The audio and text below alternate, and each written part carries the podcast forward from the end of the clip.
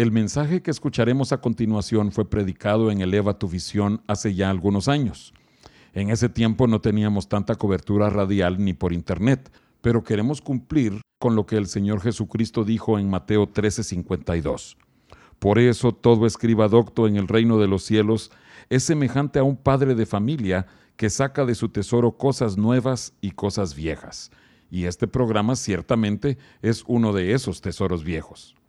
Quizás en el transcurso de la transmisión se haga alusión a eventos o circunstancias que estaban ocurriendo en aquel entonces.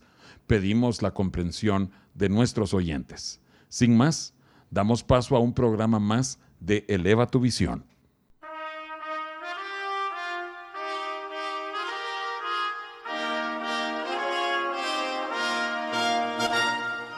El Templo Sinaí presenta su programa Eleva tu visión, con un mensaje de edificación para el cuerpo de Cristo. Te invitamos a que nos acompañes los siguientes 60 minutos para escuchar la palabra de Dios y música que cambia la vida.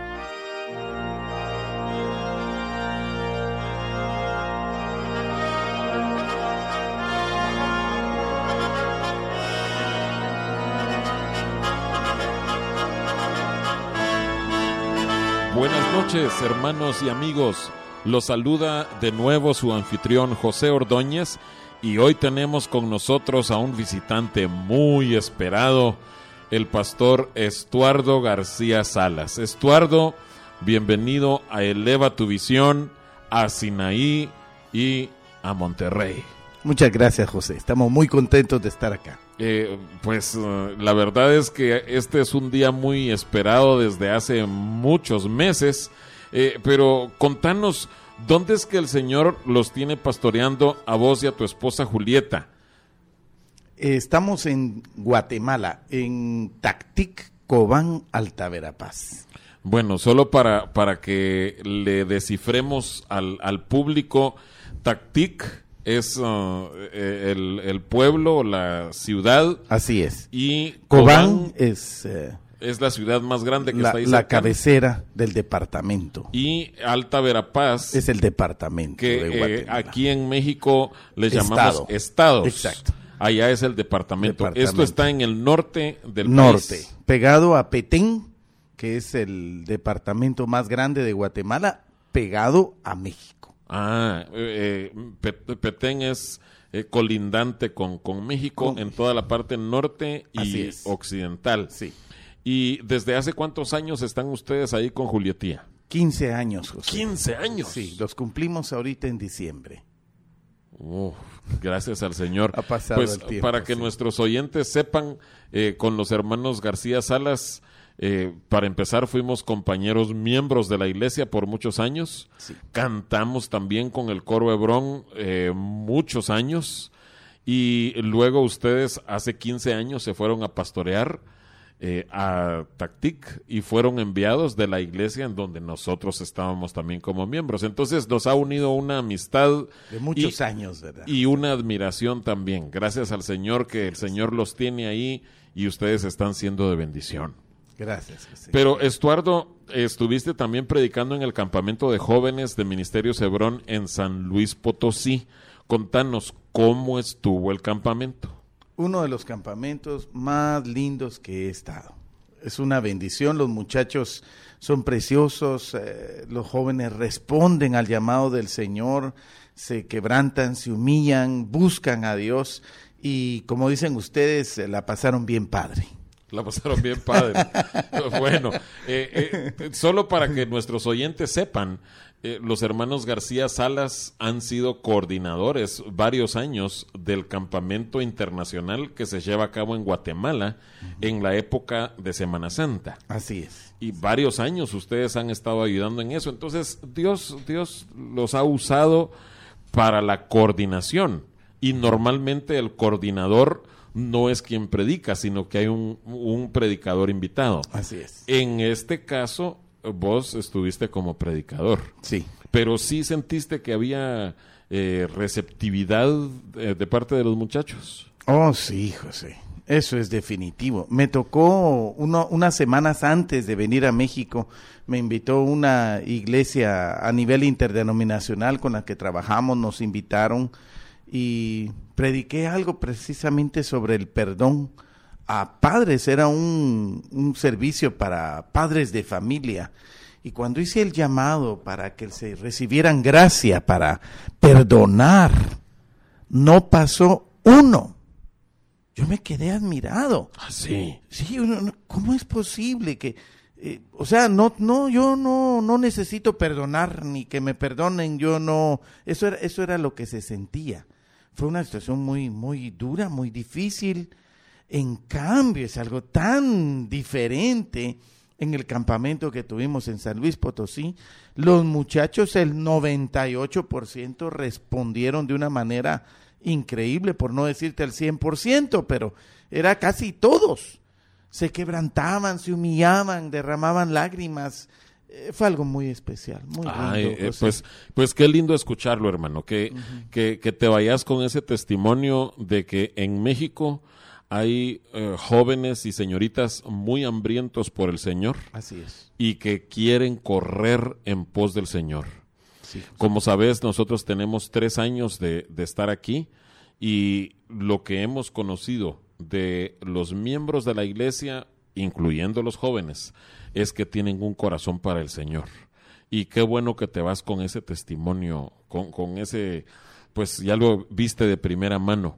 Y Estuardo, y esto también aprovecho para anunciarlo con los hermanos de nuestra congregación, la iglesia local, que con el favor de Dios se confirma que sí estaremos este sábado en un servicio de bautizos.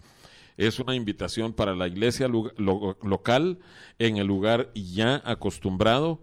El hermano Estuardo, la hermana Julietía van a estar compartiendo con nosotros esta semana.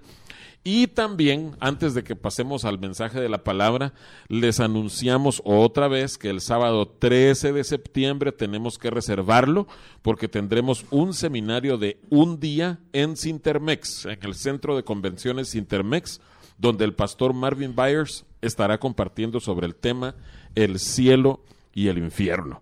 Así es que lo último que quiero hacer antes del mensaje es darle la bienvenida otra vez a, don Ismael Ojeda Don Ismael, estuvimos orando por usted, que sepa que Dios lo ha traído aquí para que siga bendiciendo a todos los oyentes de Eleva tu visión. Pero Estuardo, ¿qué ha puesto el Señor en tu corazón para que compartas con nosotros? Es, un tema que ha sido eh, de mucha bendición para mi vida, lo he vivido, eh, he experimentado lo duro y lo difícil y he visto la mano de Dios eh, y es una bendición, es el perdón. El perdón. Pero por lo que estás diciendo, eh, no es un tema que te hayas puesto a estudiar y a hacer bosquejos ni nada, sino que es algo vívido por, por lo que decís eh, de manera, a manera de presentación. Algo que el Señor te ha hecho vivir y experimentar. No, y, se ve en las congregaciones. Hubo un caso ahí por Oriente ¿Te imaginas eh, en un servicio, empiezan todos el servicio, estuvo muy bonito y al finalizar el servicio... Perdón, ¿Oriente China u Oriente ah. de, algún otro país? Oriente en el país de, Guatemala, de, allá, allá en, en, un departamento de Guatemala, eh, por el Oriente. A, iglesia, a una iglesia que yo conozca. bueno, ahí, les pasas este, este mensaje al pastor donde haya sucedido. No, imagínate, eh, el hermano sube al púlpito con gozo, quebrantado, y dice, hermanos, yo siento la necesidad de pedirle perdón al hermano Chonito. Dice, y ese era un ancianito que estaba ahí en la congregación. Yo le, le pido a Chonito. ¿Así se llama de verdad? Sí, sí. O, le ponemos un asterisco como sale en algunas ponle comías, ponle comías. Se ha, se ha cambiado el nombre para guardar la confidencialidad. Eso, eso. Entonces le pidió perdón al hermano Chonito. Sí, hermano Chonito, pase, por favor. Enfrente de toda la congregación. toda la congregación. Y el hombre era un ancianito, y a casi de 90 años. Y va caminando despacito hasta les, le costó subir las gradas. Sube y cuando llega al fin al púlpito, al final ya estaba ahí. Viene el hombre y le dice, hermano Chonito, yo quiero que me perdone públicamente aquí, le pido perdón. Ala, qué- lindo. Fue algo especial. Ajá. Y Chonito viene y le dice, "Mm, está bien, lo voy a perdonar. Pero que quede claro que usted es un sinvergüenza. Enfrente de todos. frente de todos. Ajá. Fue algo tremendo. Entonces la congregación se rió, ¿verdad? Pero eso de veras afecta.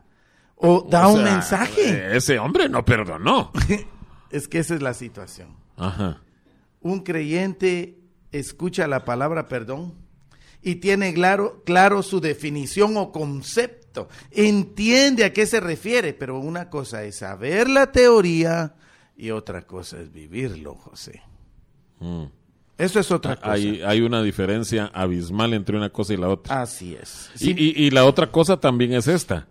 Una cosa es predicarlo, que nosotros lo prediquemos desde el púlpito y que se lo prediquemos es que hermano, hermana, usted tiene que perdonar, usted tiene que eh, pedir perdón, ¿verdad?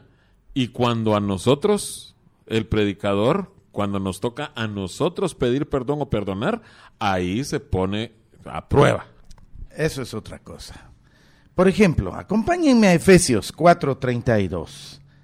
Dice la palabra de Dios, antes sed benignos unos con otros, misericordiosos, perdonándoos unos a otros como Dios también os perdonó a vosotros en Cristo.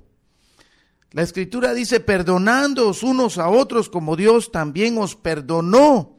Ahora, las sagradas escrituras nos mandan a perdonarnos unos a otros.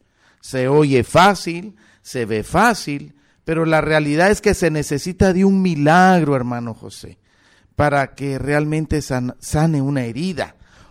Perdonar de todo corazón al que nos hirió, al que nos ofendió. Eh, Pero eh, mira, eh, creo que, y, no sé si incluirías estos versículos, pero es importante lo que dijiste, que nosotros debemos perdonar como el Señor nos perdonó a nosotros. Porque ahí viene la historia que Jesús contaba acerca de perdonar eh, a alguien que se le había perdonado mucho, que debía mucho y se le perdonó, y él cuando salió, él no estuvo dispuesto a perdonar una pequeña ofensa. Y creo que es importante que enfaticemos esto. Nunca perdamos de vista todo lo que el Señor nos ha perdonado a nosotros para salvarnos y para que podamos seguir caminando con Él. Es que José, estábamos muertos en nuestros delitos y pecados. Ay. Ya no había nada, no Ah, había eh, esperanza. Éramos ajenos al pueblo de Dios porque nuestros pecados nos tenían excluidos. excluidos.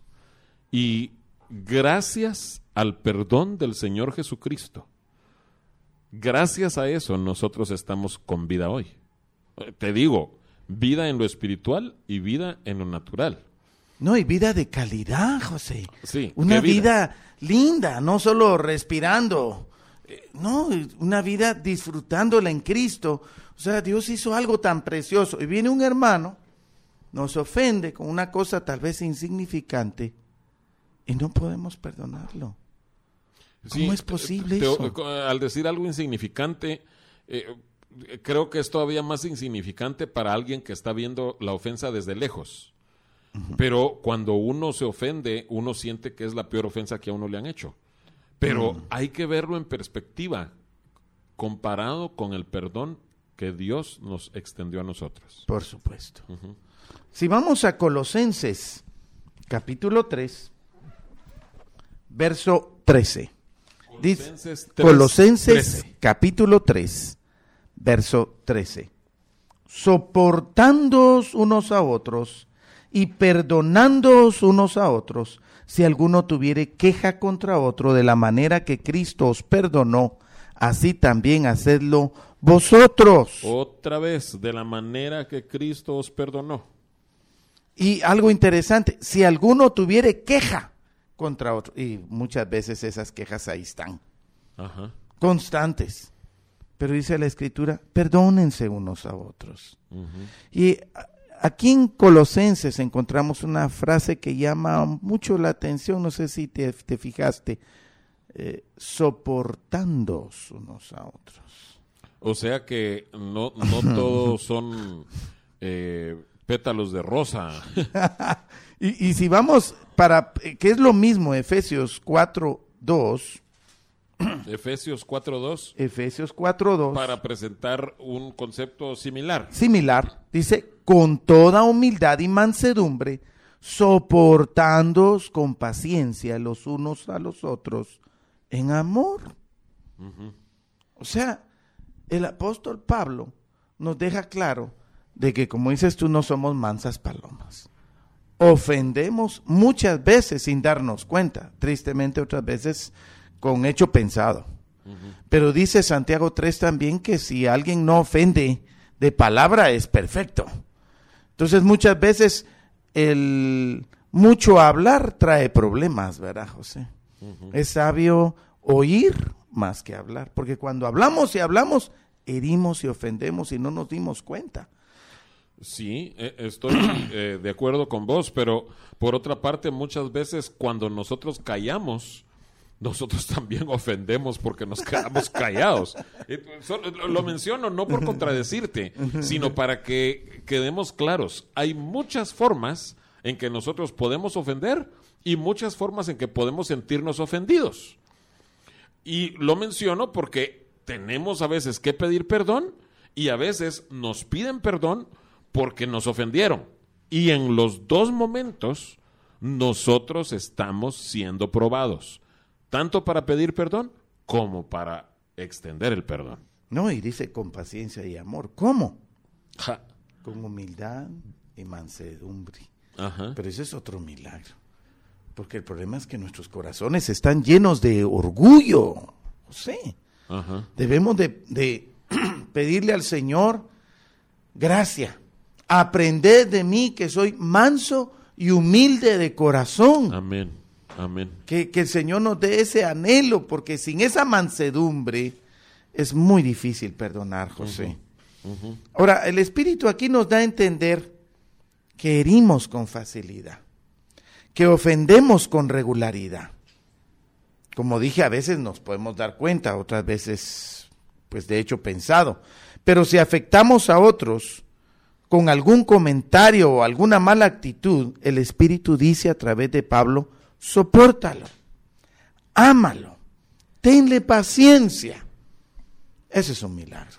Ah, pues sí, fíjate que hace un tiempo un hombre de Dios me decía que no importa que también caigas vos, que sos la persona más afable, más llevadera de todo el mundo, pero a más de alguien le vas a caer mal.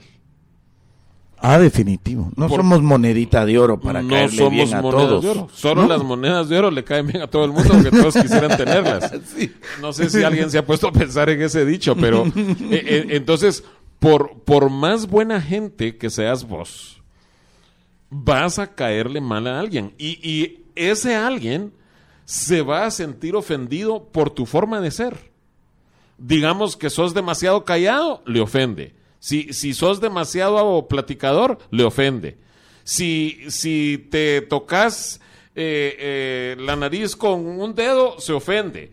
Si no te lo tocas, se ofende. Entonces, uno no puede saber a cuántas personas uno está ahí sí que irritando. como decís, a otros sí sabemos que los irritamos. Pero, ay, es duro. Sí, José. Es duro. Es difícil. Y otra vez es fácil escuchar, leer que así dice la palabra de Dios, pero otra cosa es llevarlo a la práctica. En Guatemala hay un dicho que dice a la hora de rajar ocote. O sea, cuando ya se pone a prueba exactamente cómo es la cosa. No, y eh, lo, lo que tú hablabas el pasaje de la escritura la encontramos en Mateo 18, de 23 al 35, por tiempo tal vez no lo leemos. A ver, pero ¿Mateo qué? Mateo 18, versos 23 al 35. Sí, sí, por favor, los oyentes pueden apuntar eso. Mateo 18, 23 al 35. Lo, lo tremendo aquí es el último verso. Así también mi Padre Celestial hará con vosotros si no perdonáis de todo corazón cada uno a su hermano sus ofensas. No, eh, eso, eso aterra, hermano, da miedo. Sí, hermano. Eso da miedo. Perdonar de corazón. Y vamos a ver más adelante cómo puede afectar algo. Bueno, vamos a, esperar a, ver eso, pero eh, vamos a, tomar un pequeño descanso y a escuchar una alabanza que va precisamente con lo que eh, vos nos decías, la gracia que necesitamos del Señor. Para escuchar anteriores programas de Eleva tu Visión, puedes buscarnos en el sitio de internet www.elevatuvision.com o búscanos en YouTube en el canal Eleva tu Visión.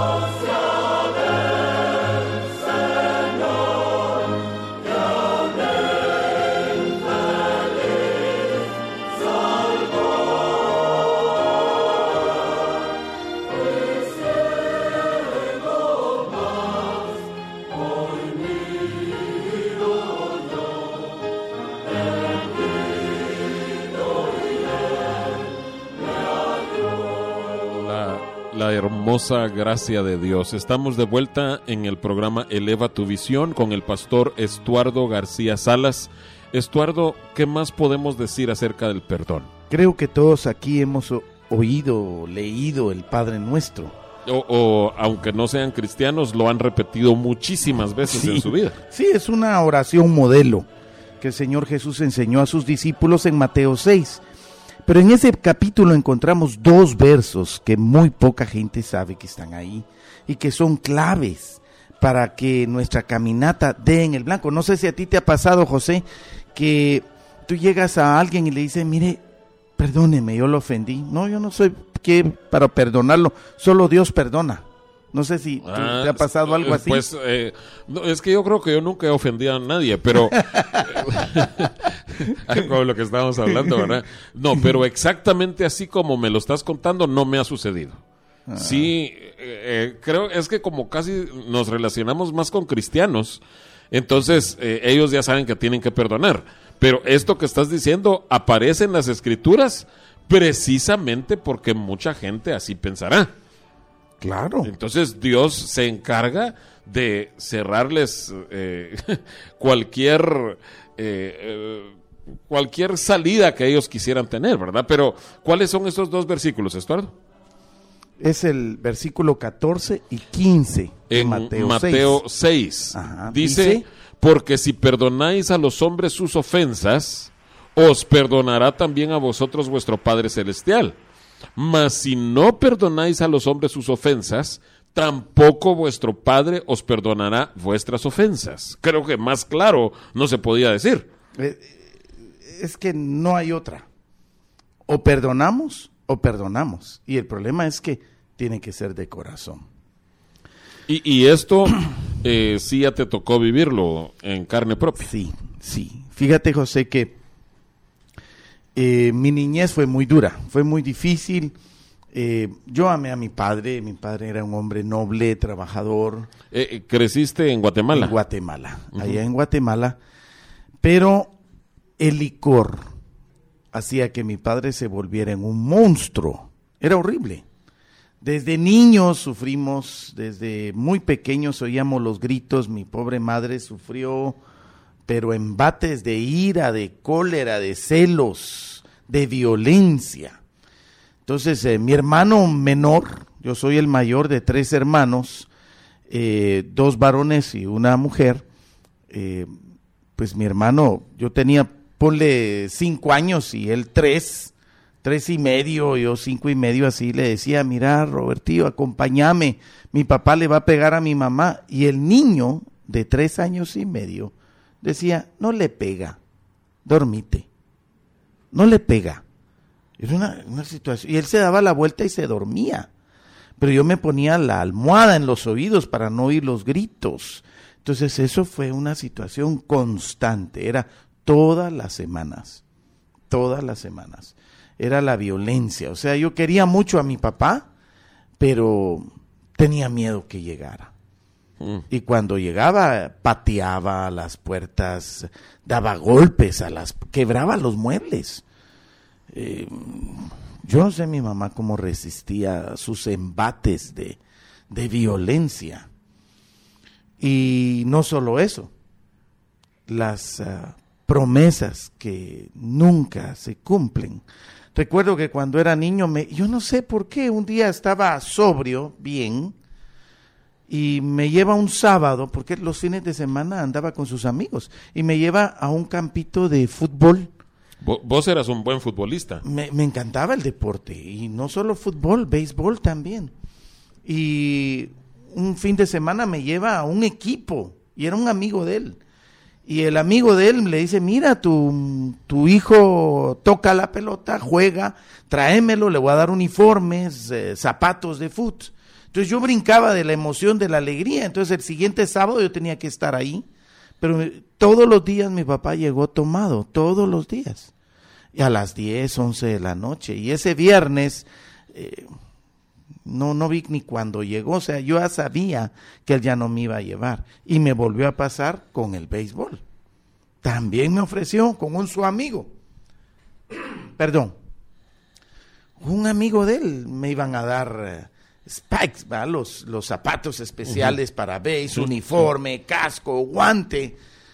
Y otra vez pasó lo mismo. Entonces eso va afectando en la vida de un niño, ¿verdad?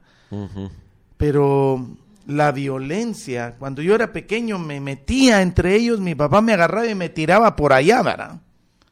Pero al tirarme como que se calmaban y ya se dormían o me pegaban una gritada y ya se quedaban dormidos. Yo ya me quedaba tranquilo, por supuesto estaba yo ya muy enfermo, el sistema nervioso, no dormía bien. El problema fue cuando tuve los 14 años, José. A los 14 años yo me puse enfrente de mi papá, hmm. en medio, entre mi mamá y mi papá. Y le dije, papá, usted ya no va a tocar a mi mamá. Ya te imaginas eso. Eso fue algo que afectó tremendamente mi vida, porque mi mamá... Pero no la agarró contra vos, o sea, no, se te fue... No, mira, mi papá estaba ebrio, totalmente borracho. Entonces mi mamá, imagínate, me decía, mi hijo no vaya a tocar a su papá, es su papá, respeto. Ya mi mamá estaba totalmente afectada, herida, porque sí la golpeaba, la morateaba toda moreteaba, la dejaban con moretes.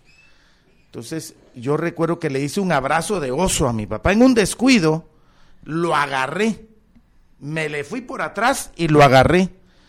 Y me dijo de todo, José. Yo era un adolescente, un niño, ¿no? De 14 años. Un adolescente de 14 años y me maldijo con unas palabras muy fuertes, soeces, vulgaridades, unas maldiciones muy fuertes. Y yo sentía como mi espalda se reventaba, tronaba mi columna. Él era un hombre fuerte y, imagínate, tomado. Pero yo sabía que si yo lo soltaba, ah, ese hombre me iba a matar. Aunque al día siguiente llorara y lo llevaran preso, a mí me mataba. Yo no lo solté y se desmayó. De la fuerza que él hizo, se desmayó. Entonces mi mamá y yo lo llevamos a la cama. ¿Te imaginas eso? Al día siguiente él no se recordaba de nada y se fue a trabajar como que si nada hubiera pasado. Yo estaba ya con problemas de suicidio, José, pensando en quitarme la vida. Cuando un padre maldice a sus hijos, vienen consecuencias muy terribles. Pero en ese momento entró un odio en mi corazón lo que la Biblia habla de una raíz de amargura, José. Y eso es espantoso. Yo no se lo deseo a nadie. Y ojalá que si un hijo me está escuchando ahorita, no dé lugar al odio.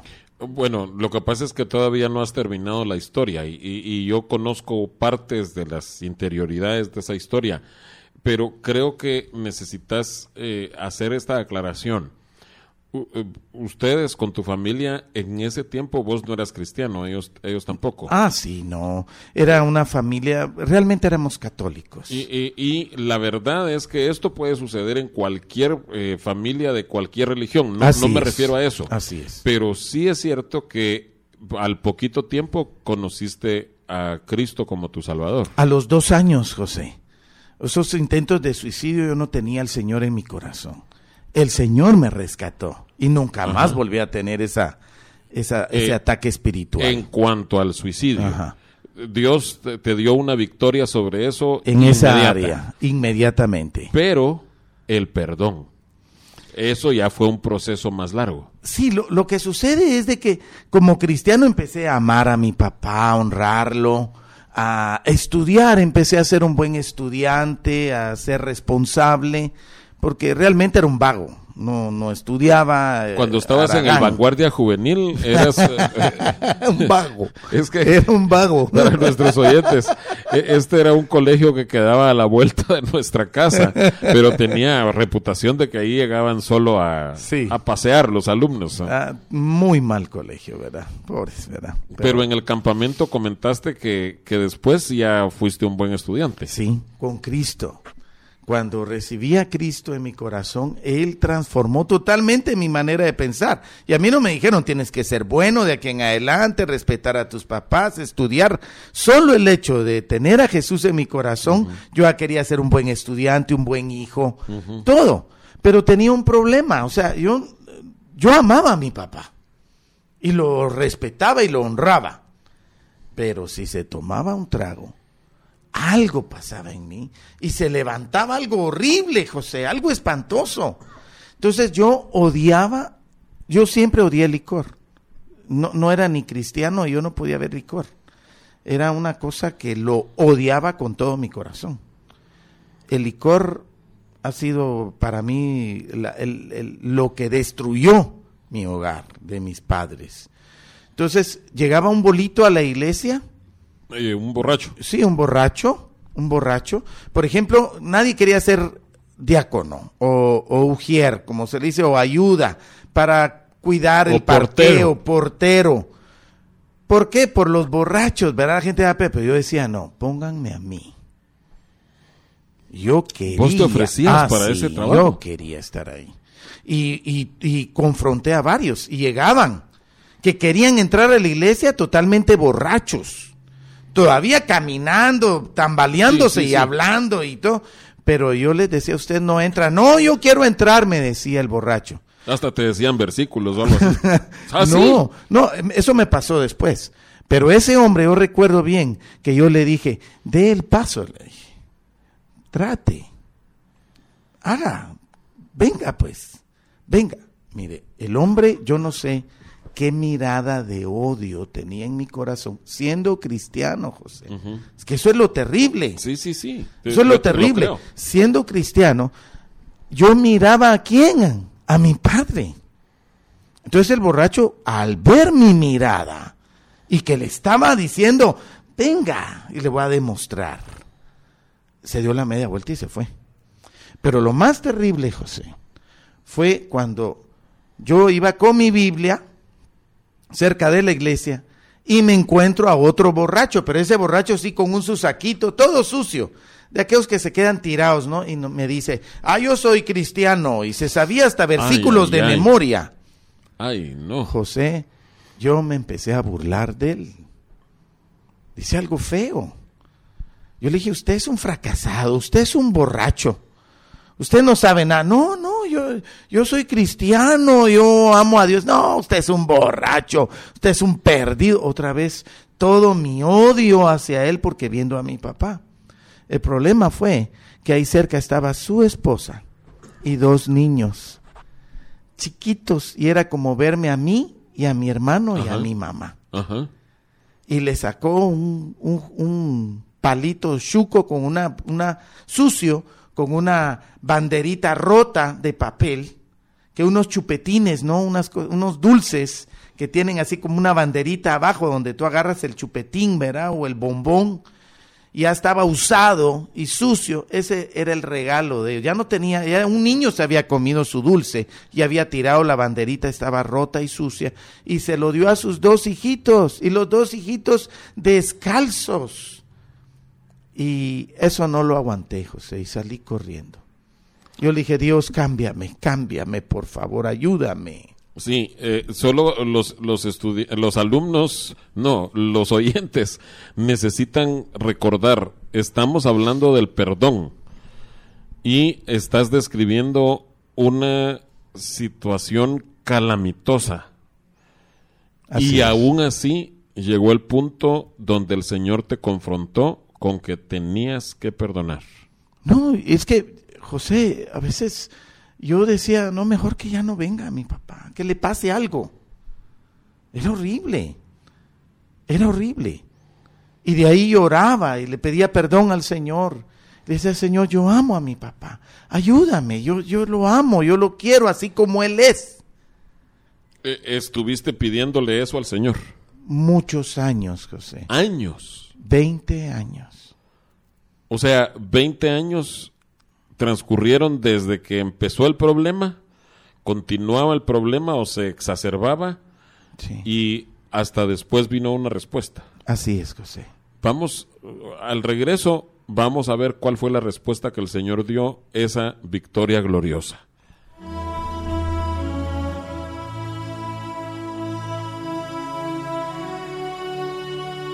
El Templo Sinaí está situado en la colonia Progreso, calle artículo 123, número 2506. Y nos reunimos los miércoles y viernes a las 7.30 de la noche y los domingos a las 10 de la mañana.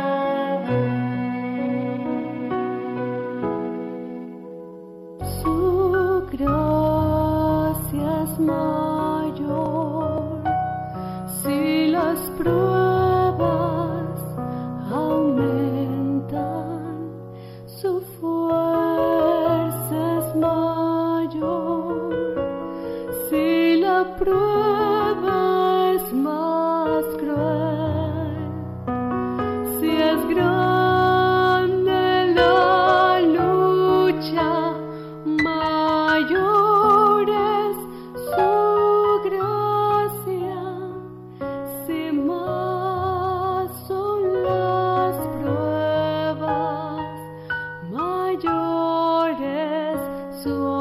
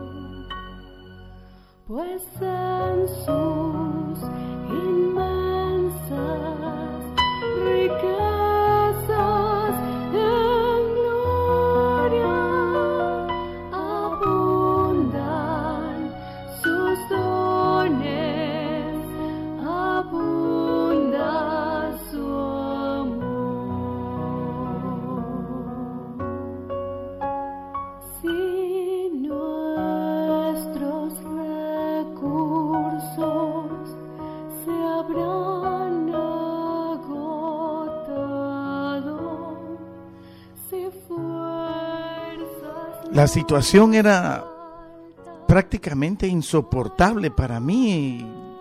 Es que no te puedes imaginar, José, el dolor, porque uno dice, bueno, vengo a Cristo y ya, ya estuvo todo, ya, ahora ya no voy a tener ninguna debilidad, voy a estar restaurado en todo. Y es un proceso, son años. De ahí entramos al coro Hebrón y dijimos, bueno, ahora sí, aquí estoy siendo tratado y bendecido, ahora voy a amar a mi papá en toda. Pero se levantaba, era algo, yo no sé si tú tienes alguna fobia o algo, por ejemplo, un perro, se te acerca un perro y si tú tienes un temor hacia los perros, tú puedes decir, no me da miedo, no me da cuando te erizas o te acercas a un precipicio y miras y sientes en las manos, ¿verdad? Una, es algo inevitable. Eso era lo que pasaba conmigo, con mi papá. Se levantaba un odio horrible. Aunque después yo lloraba, le pedía perdón al Señor y hmm. oraba por mi papá. Era una situación terrible. o sea, estabas consciente de que se necesitaba que el Señor obrara pero aún así te, te dolía que, no había un cambio. Año tras año tras año. Y te esforzabas. Yo lloraba, José. Todos los días era una intercesión y pedirle al Señor. Una vez andaba ahí por en el centro de la ciudad de Guatemala en mi trabajo y no sé cómo le dicen ustedes acá ya a los borrachos, pero que son ya casos perdidos totalmente borrachos casos perdidos. Eh, allá se le, se le llaman charamileros. Viven en la calle, no se bañan, están sucios, pero hinchados, ya están hinchados. Eh, sus rostros deformes, sus labios reventados, cejas. O sea, ya el licor ya solo beben licor, no comen, no... Y ya solo nada. beben alcohol. Alcohol, sí, puro alcohol. Y yo iba llorando ahí, diciéndole, Señor, yo necesito que hagas un milagro en mi corazón. Por favor, Señor, yo ya no puedo seguir así. Yo necesito amar a mi papá aunque esté tomado. Y recuerdo que estos uh, borrachitos se acercaban a los carros a pedir unos centavos, ¿no? Para comprar algo de alcohol. Y todos le cerraban el vidrio y todo. Y ahí estábamos. Acababa de poner el semáforo rojo y había mucho tráfico. Íbamos, como se dice, muy despacio, ¿verdad? Así avanzando. En eso, José, pasó algo milagroso. Entró el Señor a mi vehículo Mm. fue algo increíble. Yo me ericé y empecé a decirle, Señor, no soy digno de que tú entres a mi carro, pero él se estaba acercando y acercando, moviéndose, y yo llorando y llorando, y puso su mano, su brazo sobre mí, y, y su, su otra mano en mi corazón, y se acercó a mi oído y me dijo solo una palabra, perdón. Y desde ese momento, José, Ah, qué impresionante. fue liberado. Salieron las raíces de amargura, fueron desarraigadas de mi corazón totalmente. Y el Señor se fue alejando muy despacito, así como entró. Yo me quedé llorando y riéndome y era una felicidad. Y, y yo empecé a, a los borrachitos estos, quería bendecirlos y decirles que les amaba.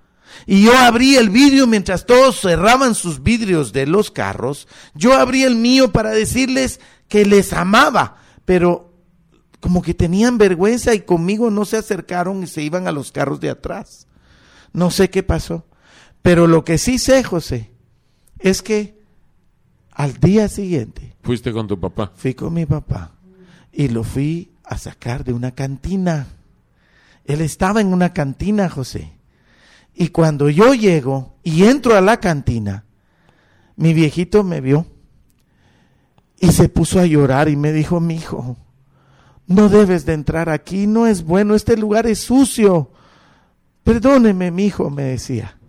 Y yo le dije, papá, te amo, te amo con todo mi corazón.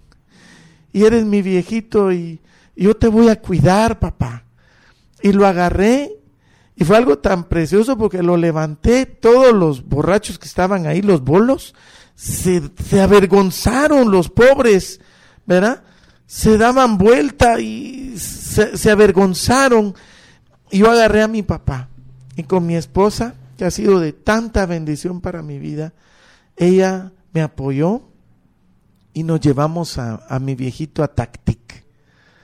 Y allá lo cuidamos, José. Bueno, contá también que nació de nuevo, que, que lo bautizaste. Sí, O bueno, sea- sí, le compartí al Señor, al fin recibió a Jesús en su corazón. Tuve la bendición de bautizarlo en agua como pastor Allá en Tactic. allá en Tactic. Lo bautizamos, eh, le regalé su Biblia. Ya leía la Biblia, empezaba a cantar, a aprender los cantos. Eh, am, también le hicimos un apartamentito pequeño, un su dormitorio, cocinita, eh, su bañito. Estaba muy contento, aunque comía con nosotros y, y todo, pero tenía ya un su apartamentito, un su aposento. Y esos cinco años lo pasó muy bien ahí con nosotros. Y tuve la bendición de enterrarlo sabiendo de que Dios lo había, había hecho algo en su corazón. O sea, sus cinco últimos años él los pasó con el Señor. sí.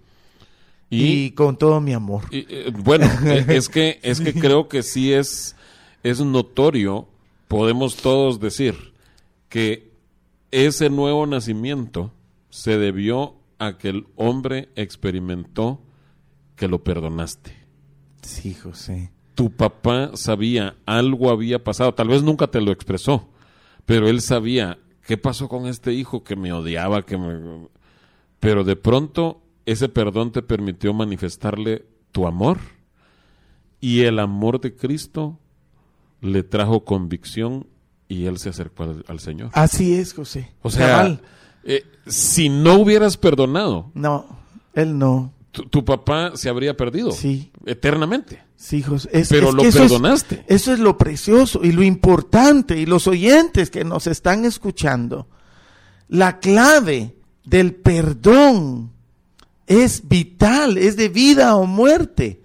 Para el que no quiere perdonar o al que necesita ser perdonado, ambos necesitan un encuentro con el Señor, un toque del Señor en sus vidas para perdonar. Y eso trae sanidad, José. Sin el amor no se puede perdonar. Amén. Porque el perdón necesita olvido. Un olvido divino.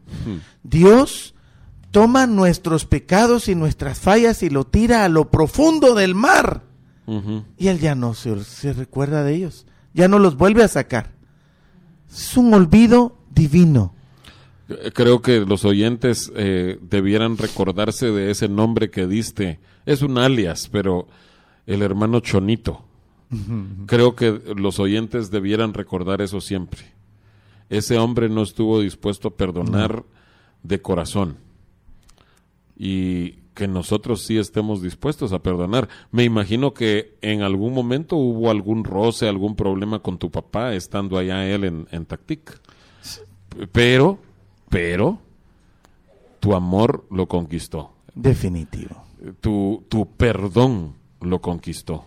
No, y la obra de Jesús en mi corazón me dio tanto amor que pude olvidar. Y cuando uno olvida y ama, es fácil perdonar. Amén.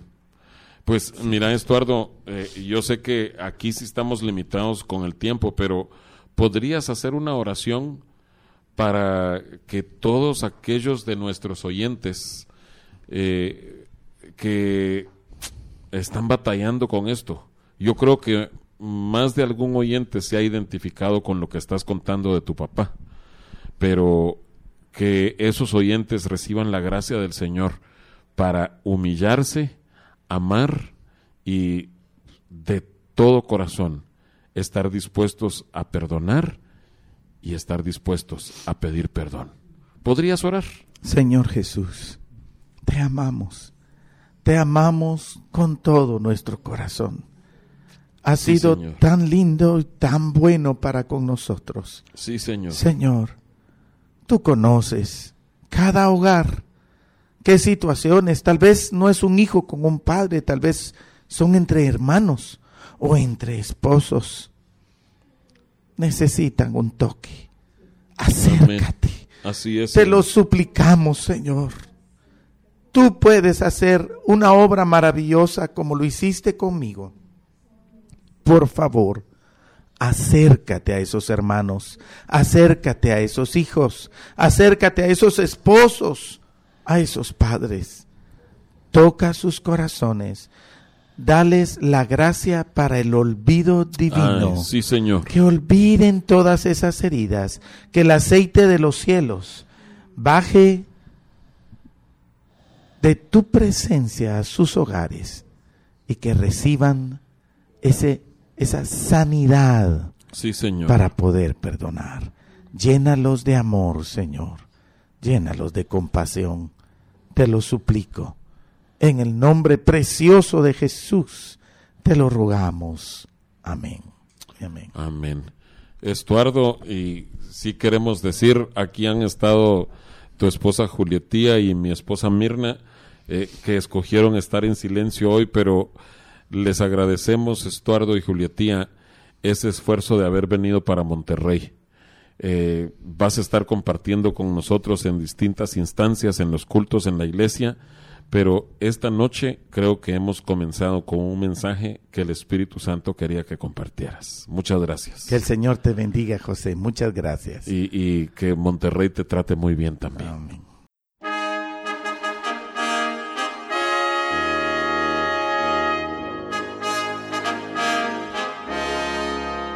El Templo Sinaí agradece el favor de tu atención. Te invitamos a que nos sintonices la próxima semana a la misma hora por esta misma estación. nos despedimos con la siguiente petición a Dios. Jehová te bendiga y te guarde. Jehová haga resplandecer su rostro sobre ti y tenga de ti misericordia. Jehová alce sobre ti su rostro y ponga en ti paz.